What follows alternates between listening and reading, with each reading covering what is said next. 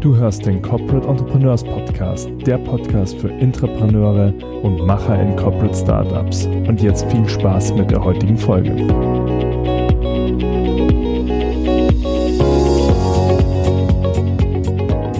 Hallo und herzlich willkommen zu einer neuen Folge des Corporate Entrepreneurs Podcast. Hallo Felix. Hi Peter. Hi, wir haben uns heute wieder ein hoffentlich spannendes Thema mitgebracht für unsere Zuhörer. Und es ist ein sehr plakatives Thema. Es geht nämlich um die Vor- und Nachteile eines ähm, Corporate Startups. Was wollen wir anfangen? Mit den Vor- oder mit den Nachteilen? Na, da wir Optimisten sind, fangen wir mit den, mit den Vorteilen an, oder? Okay. Ja, dann äh, leg doch mal los. Was ist deiner Meinung nach ein bedeutender Vorteil des Corporate Entrepreneurs? Ja, also ein bedeutender Vorteil ist mit Sicherheit, und den kenne ich aus eigener Erfahrung, wenn du, äh, wenn du, äh, wenn du startest mit einem Vier-Stunden-Startup oder eben auch Vollzeit direkt startest und nicht direkt äh, Geld einsammelst, dann hast du einfach super wenig Ressourcen. Und äh, du wirst auch nicht nach drei Wochen ein Team haben und dir wird einfach ganz, ganz viel fehlen. Und das ist auf der einen Seite wahnsinnig gut. Auf der anderen Seite hat es aber auch einen großen Nachteil. Als wir unser Verlagsstartup, den, äh, den Social Influencer Verlag gegründet haben, 2015, haben wir uns schon sehr genau Gedanken darüber gemacht, was wir als äh, gebootstrapptes Startup können und was unsere Stärken sind. Zwar war auch sehr recht früh klar, was wir nicht können. Und für uns war zum Beispiel recht früh klar, dass wir keinen Flächenvertrieb machen können. Also dass wir nicht die, was weiß ich, 4000 Buchhandlungen oder was es gibt, ähm, wirklich durch Vertreter physisch bespielen können. Ähm, und das passte für uns auch wahnsinnig gut, weil wir halt deswegen einen Influencer-Verlag gegründet hatten, weil die ihren eigenen Marketing und wie wir dachten auch eigenen Vertriebskanal mitgebracht haben. Ähm, dann haben wir die ersten Bücher gemacht und wir haben gelernt, wow, so ein 13-Jähriger, der geht aber irgendwie gar nicht online, weil der gar kein Amazon-Konto selbst hat, sondern der geht halt mit seinen 10 Euro Taschengeld wirklich in die Buchhandlung. Und ähm, es ist wahnsinnig wichtig, dass du, dass du da präsent bist. Und dann haben wir eine Kooperation mit einem Corporate gemacht. Ähm, das waren dann die Ulstein Buchverlage, die uns auch später tatsächlich dann gekauft haben. Wir haben mit denen eine Kooperation gemacht und haben gesagt, hey, lass mal einen Test laufen. Also die wollten uns kennenlernen, die wollten unser Business kennenlernen und wir wollten einfach noch besser verstehen, wie wichtig dieser Flächenvertrieb und das Key Account Management ist. Und das haben wir gemacht. Und das nächste Buch, was wir dann eben, oder das erste, was wir mit denen zusammen gemacht haben, hat äh, ist freitags rausgekommen, also hat nur zwei Verkaufstage gehabt, nur Freitag und Samstag, statt einer ganzen Woche, die sonst für die Spiegel-Bestsellerliste ähm, zählen, also mit zwei Verkaufstagen nur, direkt auf die Spiegel-Bestsellerliste eingestiegen. Und da war für uns eigentlich direkt nach zwei Tagen klar, dass das Potenzial wirklich, wirklich hoch ist. Und als es dann um äh, Verkaufsverhandlungen ging, dann sind wir mit denen dann zusammengekommen. Und wir haben eben gelernt, äh, als wir dann ein Corporate Startup quasi zwangsläufig wurden, ähm, dass du einfach Ressourcen hast, auch wenn du natürlich nicht ein unbegrenztes Budget äh, in einem Corporate hast, ähm, dass du aber einfach Ressourcen hast, Infrastruktur hast, äh, Vertrieb ist ein ganz, ganz großes Thema bei fast jedem Corporate Startup, also die bestehenden Kundenkontakte, dass du nicht bei Null anfängst, dass du auch bei fast jedem Corporate Startup ähm, die, diese, diese Credibility mitbekommst. Also wenn, äh, wenn ein Ulstein Imprint, also ein Verlag von Ulstein ein neues Buch rausbringt oder irgendein Verlag Startup, dann ist das ein Riesenunterschied für, für die Buchhändler und auch gerade für die großen Ketten. Also Geld, äh, Ressourcen, Vertrieb ist eine Riesenressource, äh, Buchhaltung, Recht, äh, der ganze, der ganze Themenkomplex, der dich sonst einfach super viel Zeit kostet. Wissen wir beide, Peter, wie viel Zeit CEOs, die, die nicht äh, Bootstrapping machen, sondern die Geld einsammeln, dafür verwenden, halt an Geld zu kommen, egal ob es jetzt äh, Angel Money ist oder äh, später wie vom VC, die machen teilweise ja nichts anderes, außer Geld einzutreiben. Genau, um, normalerweise ist halt einer in der Geschäftsführung, der sich eigentlich nur darum kümmert, beim nächsten Pitch teilzunehmen und versucht, irgendwie Geld einzusammeln. Ja. Was natürlich riesig große Ressourcen auch bündelt. Genau so ist es. Und auf der einen Seite ist es natürlich super, wenn du auch, äh, wenn du kreativ sein musst, weil du, weil du nicht mit einem goldenen Löffel gerade irgendwie aufwach, aufwächst. Äh, auf der anderen Seite sind einfach diese Ressourcen wirklich, wirklich Gold wert, weil du dich dann auf die Produktentwicklung konzentrieren kannst, auf den Kunden konzentrieren kannst und all diesen, ich sag mal Quatsch, nicht machen musst. Das ist ein Riesenvorteil. Also vielleicht, um das zusammenzufassen, diesen Punkt, du hast die Möglichkeit der Außendarstellung eines äh, großen Corporates, was ja auch durchaus ein Vorteil ist im Vergleich zu einem normalen Startup, sage ich, die sich ja auch erstmal eine Marke aufbauen müssen. Also du kannst nach außen ganz anders agieren, hast natürlich dann auch all die anderen Punkte, die du jetzt gerade genannt hast, als einfach als Beschleuniger also als möglichen Beschleuniger, weil man einfach auch diese Finanzierung und die Rückendeckung hat. Genau, und ich meine, warum scheitern unter anderem so viele Startups? Naja, weil sie diesen Marktzugang nicht hinbekommen. Und es muss gar nicht daran liegen, dass sie ein schlechtes Programm, Produkt oder Service haben, sondern die schaffen es einfach nicht, an die großen oder an die Kunden heranzukommen. Wenn zum Beispiel auch ein B2B-Produkt ähm, ist. Und das ist einfach so schwer und die Zyklen sind so lang und die Prozesse sind, sind komplex und äh, du hast so viele Entscheidungsebenen. Und wenn du da jemanden hast, der dir die Tür aufmacht, entweder weil es wirklich ein Vertriebler ist, der im ständigen Kontakt ist und oder obendrauf sogar noch du diesen Bonus bekommst, du bist, gehörst halt zu einer, zu einer großen Entity, also zu, zu einem Corporate, dann ist vielleicht ein Startup mit einem viel geileren Produkt schon längst pleite gegangen. Jetzt hat das natürlich nicht nur Vorteile. Wir haben ja gesagt, wir wollen Vor- und Nachteile beleuchten.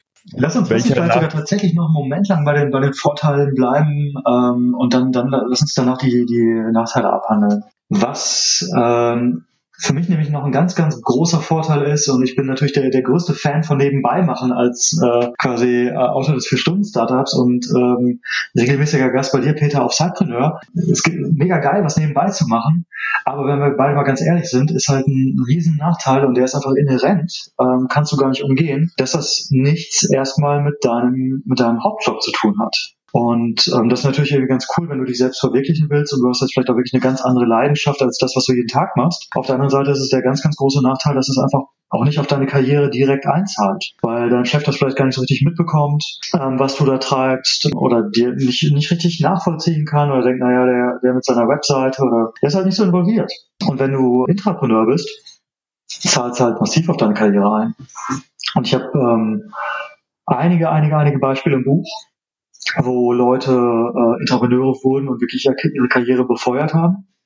Und es gibt eine ganz, ganz spannende Geschichte, die am Ende leider nicht mit ins Buch gekommen ist, weil die danach plötzlich in den Verkaufsprozess übergegangen sind mit ihrem Corporate Startup, also extern verkauft werden sollten und dann durfte ihre Geschichte nicht mehr veröffentlicht äh, werden. Aber ähm, es war einfach mega spannend von denen zu hören, wie viel Aufmerksamkeit die wirklich in einem, in einem fetten Konzern äh, bekommen hatten. Die waren, die waren Nachwuchsführungskräfte und waren auch in irgendwelchen ja, Nachwuchsförderungsprogrammen, aber durch das Corporate Startup haben die konzernweit Aufmerksamkeit bekommen haben Millionen Funding bekommen und plötzlich waren die wirklich waren die auf, auf einem Level, das ist jetzt ein bisschen übertrieben gesagt, auf einem Level mit Vorständen, aber die Vorstände und äh, Führungskräfte der ersten Ebene waren Dauergäste bei denen im, im Startup. Und das kriegst du natürlich im Leben im Vier-Stunden-Startup nicht hin, weil es einfach eine, eine andere Richtung ist. Also das kann ich auch nur bestätigen. Also wie wir mit unserem Corporate Startup angefangen haben in München, äh, man hatte einfach einen, auch einen direkten Zugang äh, zur Geschäftsführung und das ist ja normalerweise schon was Besonderes. Also als ich das erste Mal zum Beispiel bei uns in Köln im Büro war, ähm, war es für mich erstmal ganz komisch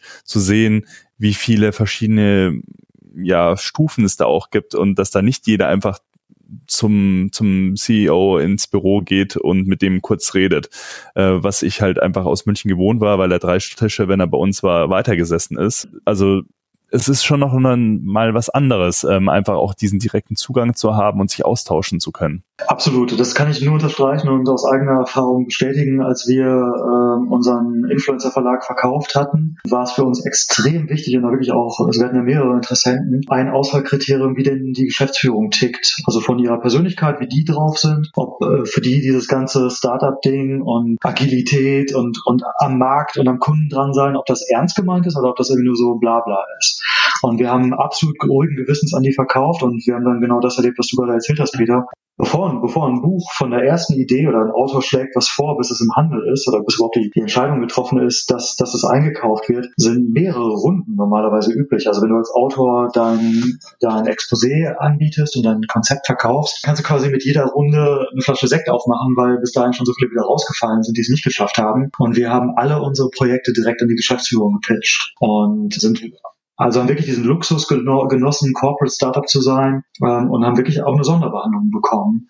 Und ähm, das ist, glaube ich, wirklich echt ein riesen, riesen Vorteil, dass du diese Sichtbarkeit entweder im Konzern bekommst oder eben auch bei einem Mittelständler und diesen direkten Zugang hast. Und auch eine ganz andere Wirksamkeit auf einmal ja, erlebst. So, was zahlt ja auf dich in deiner Rolle als Mitarbeiter ein und nicht nur so, hey, ich mache da mal was privat nebenbei und es gibt mir total viel Ausgleich und ist geil, sondern es zahlt halt direkt auf das ein, wo du irgendwie jeden Tag acht oder zehn Stunden bist. Und das ist echt ein riesen, riesen Vorteil. Definitiv, also hier festzuhalten, schon auch eine gewisse Sonderbehandlung. Ähm, wir haben aber auch natürlich in einer der letzten Folgen gesagt, dass diese Sonder Behandlung natürlich auch mit äh, Verantwortung verbunden ist. Also nicht immer nur den, die, die Vorteile, wie es oftmals dann gern gesehen wird, äh, mit sich bringt, sondern äh, durchaus auch, was heißt, es ist kein Nachteil, aber es ist auf jeden Fall Verantwortung, die damit einfließt. Ähm, also man muss äh, die, sich diese Sonderbehandlung auch verdienen natürlich. Genau, aber wir halten fest, eine gewisse Sonderbehandlung äh, kann man dadurch äh, ja, genießen und es zahlt direkt auf die Karriere ein. Genau. Und wir hatten letztes Mal, wenn ich das mal ganz kurz anknüpfen darf, wir haben letztes Jahr auch darüber, über die Verantwortung gesprochen und was das auch für mich persönlich damals für ein, für ein, für ein Lernsprung war, so vom normalen Angestellten zum äh, kompletten Owner, der für 100% verantwortlich ist. Ähm, das war ein Riesenlerneffekt und ich habe in den Interviews für das Ende der dummen Arbeit auch echt häufig gehört, dass, dass Leute diesen, diesen Sprung machen mussten, so zum Corporate Startup, nicht nur in Bezug auf die Verantwortung, ähm, aber sich in diese Startup-Welt auch einzudenken und ähm, das ist ja einfach auch was anderes, wenn du in einem, in einem also immer noch in dieser Konzern- oder in dieser Unternehmensstruktur bist und du siehst halt, wo teilweise viel Geld für ausgegeben wird und dann bekommst du für dein Corporate Startup vielleicht nur 10 oder 20.000 Euro. Und mir haben Entrepreneure erzählt, dass sie am Anfang echt dachten, dass ihre Idee gar nicht ernst genommen wird und dass es irgendwie nur so ein, so ein Hobbyprojekt jetzt irgendwie werden soll, wenn sie irgendwie nur 20.000 Euro kriegen, wo nebenan irgendwie sechsstellige Budgets fließen. Und ähm, die mussten auch lernen und das muss, glaube ich, echt auch jeder Corporate Startup Gründer lernen, dass das auch völlig in Ordnung ist dass du, da sind wir vielleicht, also ich weiß nicht, ob das ein Nachteil ist, ich empfinde es nicht so, aber dass du eben auch limitierte Ressourcen hast und sehr schnell auch liefern musst und auch sehr schnell sich herausstellen musst, ob die Idee, die du da verfolgst, ähm, Traction hat, ob es einen Markt dafür gibt, ob du in der Lage bist, diesen Markt zu bedienen und das richtige Produkt hast. Und eben diese limitierten Ressourcen, anders als das klassische ja, Konzernding oder äh, Unternehmensding ist, dass du eben auch sehr kreativ sein musst und mit ganz, ganz wenig Ressourcen ganz krass um die Ecke denken musst, querdenken musst und einfach auch die Moves machen musst, die du aus dieser Zwangslage heraus einfach dann machst, machst die du äh, vielleicht nicht machen würdest, wenn du ein sechsstelliges Budget für eine Marketingagentur zum Beispiel direkt an der Hand hättest, dann würdest du ganz anders agieren. Und das empfinden manche am Anfang als Nachteil, aber es ist, glaube ich, eben auch ein ganz, ganz großer Vorteil. Mhm.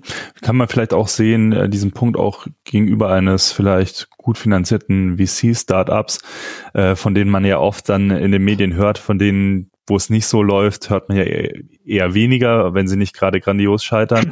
Aber das vielleicht auch nochmal ein ja, in dem Hinblick auch, dass man vielleicht nicht über die gleichen finanziellen Mittel wie ein gutes äh, finanziertes Startup auch verfügt. Genau, also nicht nur unternehmensseitig, konzernseitig vielleicht mit geringeren Ressourcen ausgestattet ist, sondern vielleicht auch ja gegenüber eines äh, äh, finanzierten Startups vielleicht auch mit weniger Ressourcen ausgestattet ist. Ist jetzt nicht zwingend, aber ist möglich. Ja, und, aber wobei, ähm, es ist ja so ein bisschen auch so ein Mythos, dass irgendwie dann irgendwie der, der, der Gründer mit seiner Idee irgendwo aufschlägt und also das ist die Höhle der Löwen-Ding und ich, ich finde der Höhle der Löwen echt cool, aber es ist halt auch so ein bisschen so dieses, da, da schlagen zwei Jungs auf und als Zuschauer hat man das Gefühl, die haben nichts außer eine Idee und irgendwie so ein PowerPoint mitgebracht und denen werden die Millionen hinterhergeworfen.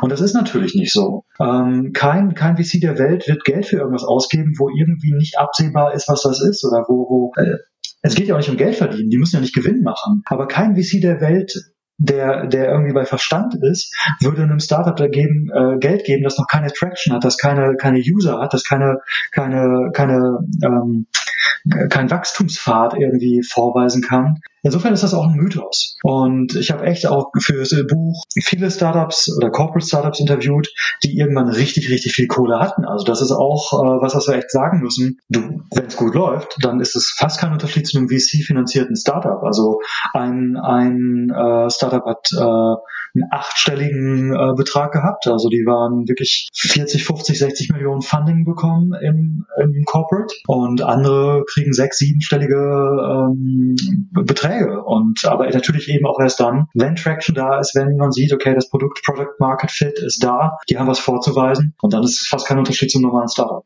Ja, jetzt haben wir ja ganz viele Vorteile gehört und haben ja auch schon ein bisschen an den Nachteilen ge gekratzt, äh, ohne jetzt explizit darauf einzugehen. Da wir jetzt doch schon für unsere Folgen diese angepeilte 15 Minuten ja schon drinnen haben in dieser Episode, würde ich sagen, wir schauen uns die Nachteile nochmal in einer gesonderten Episode an. Was meinst du, Felix? Ja, absolut, denn äh, es gibt auch eine Menge Nachteile, wenn du Entrepreneur wirst und die solltest du auch kennen, bevor du dich ins Abenteuer stürzt und deswegen sollten wir da nochmal eine, eine separate Folge zu spendieren. Ja, super. Dann hören wir uns in der nächsten Folge, wo wir über die Nachteile sprechen. Und falls ihr es noch nicht getan habt, abonniert gerne diesen Podcast und lasst uns eine Bewertung da und gebt uns auch gerne Feedback, ja, was euch interessiert in diesem Themenfeld und dann können wir noch genauer auf eure Bedürfnisse eingehen. Wenn du dich jetzt mit anderen Corporate Entrepreneuren vernetzen möchtest, dann komm doch in unsere Community. Den Link dazu findest du in den Show Notes.